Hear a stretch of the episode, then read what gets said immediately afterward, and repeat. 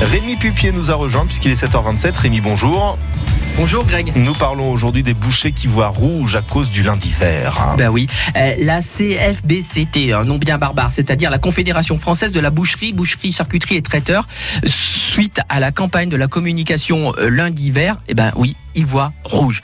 Eh ben cette euh, euh, confédération fondée en 1894 est l'organisation professionnelle de tout ce qui touche au métier de la viande euh, et euh, ça représente quand même un chiffre d'affaires de 6,1 milliards d'euros et ça compte 80 000 personnes dont 18 000 entreprises. Eh bien eux, ils en ont marre de tout. Ils viennent d'écrire un communiqué incendiaire. Marre, 1. Des caillassages des boucheries, charcuteries, poissonneries, fromageries par des militants véganes. Ils en ont marre des interminables blocages des gilets jaunes qui ont perturbé l'activité des artisans, des commerçants avant les fêtes de fin d'année. Et le pompon, c'est qu'il va maintenant y avoir le lundi vert avec l'appel à boycotter la viande et le poisson prononcé par quelques 500 célébrités entre guillemets. Et plus grave, il y a 21 députés et une sénatrice et un secrétaire d'État qui ont signé et ont approuvé cette campagne de communication aux côtés d'un lobbying vegan qu'ils se disent être un faux semblant écologique et dont l'unique but est la destruction de notre modèle agricole et gastronomique. Je cite. hein. Bref, ils disent que ceux qui produisent, découpent, vendent et mangent des produits carnés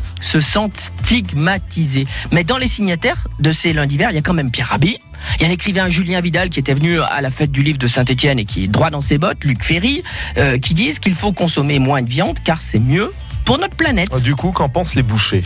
Oh, ils en veulent surtout aux politiques euh, et disent que c'est une faute politique grave. Ils ont donc écrit aux élus signataires et attendent désormais des explications. Mais s'ils essaient aussi de se rassurer en expliquant que les Français ont l'horreur qu'on leur dicte ce qu'ils doivent faire et qu'ils se contrefichent des appels de telle ou telle célébrité, ils espèrent que ce lundi vert aura un effet inverse sur l'objectif escompté par ces instigateurs.